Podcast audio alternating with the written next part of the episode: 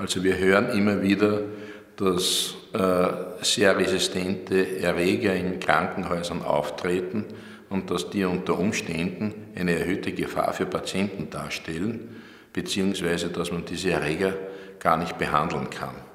Und das ist nur zum Teil richtig, denn es richtet sich in erster Linie nach der Antibiotikapolitik des betreffenden Landes und da ist Österreich in einer sehr guten Position im Gegensatz zu Griechenland, wo wir also furchtbare Keime, die ein normaler Arzt gar nicht aussprechen kann, vorfinden, wie Acinetobacter baumannii.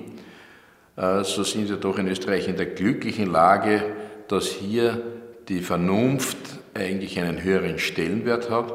Wir haben ja auch das sogenannte ABS-Projekt in Österreich, wodurch die das Bewusstsein äh, der Antibiotikatherapie gefördert wird.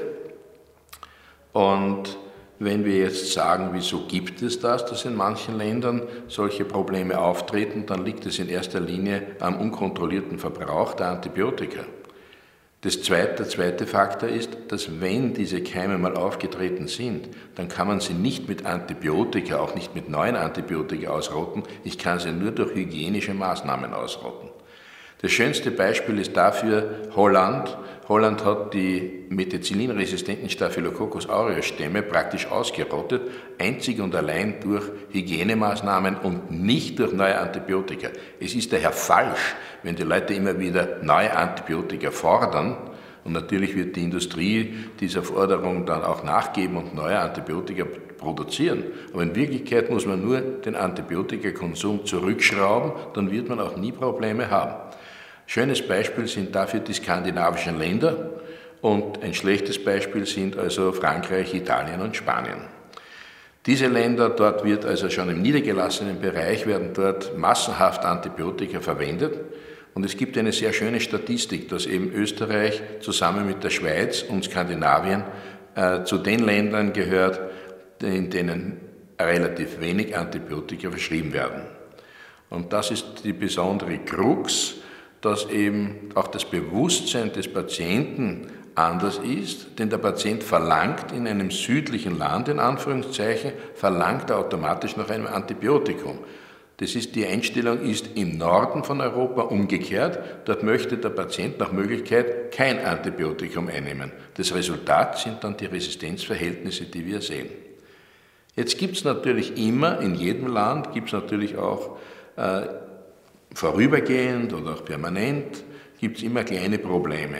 Die Probleme, die wir in Österreich haben, ist einerseits die Makrolidresistenz der Pneumokokken, das zweite sind diese multiresistenten Staphylococcus aureus Stämme und das dritte sind die sogenannten ESBL, die Extended Spectrum Beta Lactamyces. Gegen alle diese Keime haben wir genug Antibiotika, obwohl natürlich wenn wir jetzt äh, das Ganze übertreiben, wir auch in diese Strudel hineinkommen, dass wir dann auch ununterbrochen neue Resistenzen züchten. Aber wie gesagt, das, der springende Punkt ist die Mikrobiologie, denn habe ich keine mikrobiologische Erfassung, dann weiß ich ja gar nicht, was in meinem Land vorgeht.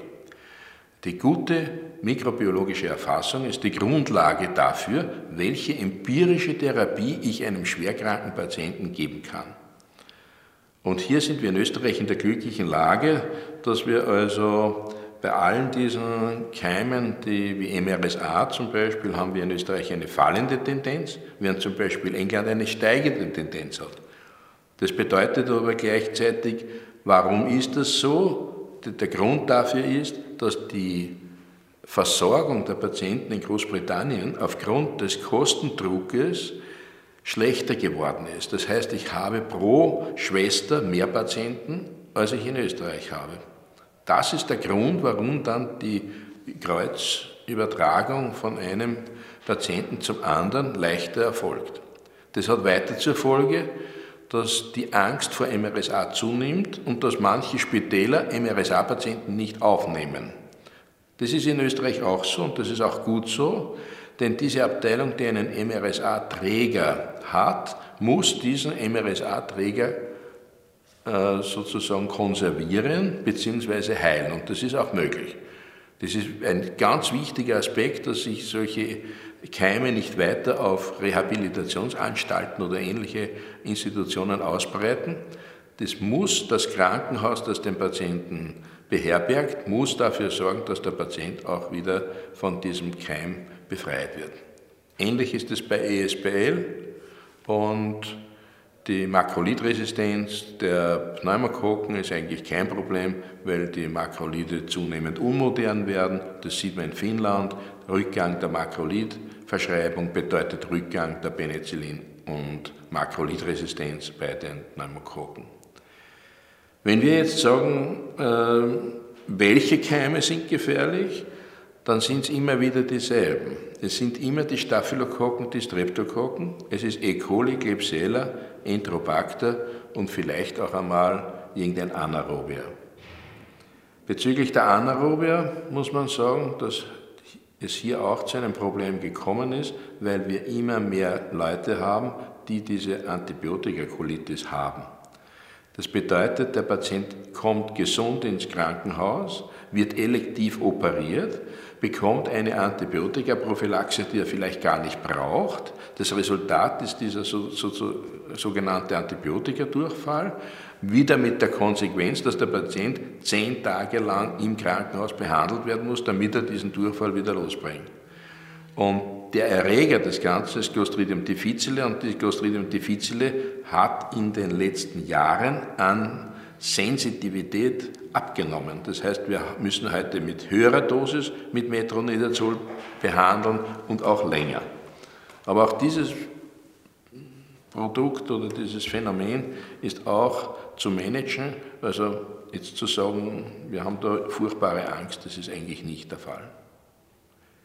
Und was die Aufnahme von kontaminierten Patienten betrifft, von einem Spital zum anderen, dann gilt das nicht nur für das Rehabzentrum, es gilt auch für den Transfer von einem, sagen wir, städtischen Spital an die Universitätsklinik. Auch dort verlangen wir, wenn es vakant ist und wenn das, das Bett zur Verfügung steht und ich den Patienten jetzt übernehmen kann, dann erfordere, fordere ich diese Abteilung auf, mir den Status in Bezug auf die Staphylokokken, in Bezug auf ESBL bildende E. coli und Klebsiella bekannt zu geben. Sonst würde ich den Patienten nicht übernehmen.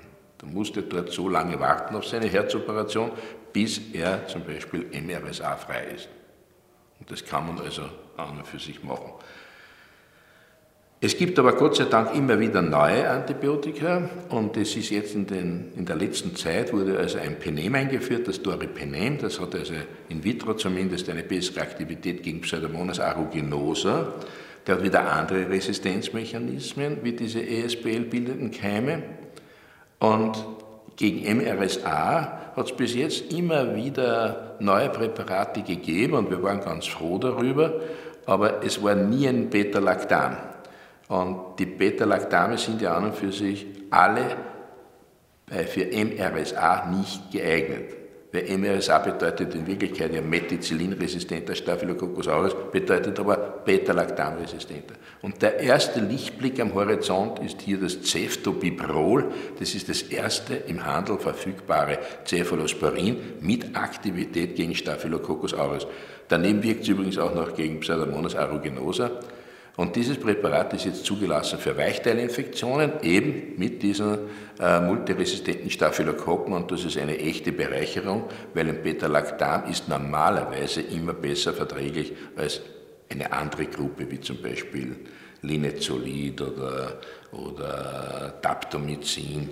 Aber im Großen und Ganzen sind wir also auf diesem Sektor mit der, mit der äh, Entwicklung von Antibiotika zufrieden. Und dieses ewige Gesumpere, dass man sagt, wir haben keine Antibiotika mehr, das ist gar nicht wahr. Es gibt in Wirklichkeit stehen über 1000 Antibiotika stehen in den Startlöchern und sie werden nur dann entwickelt, wenn die Entwicklung finanziell und von der Behörde her möglich ist.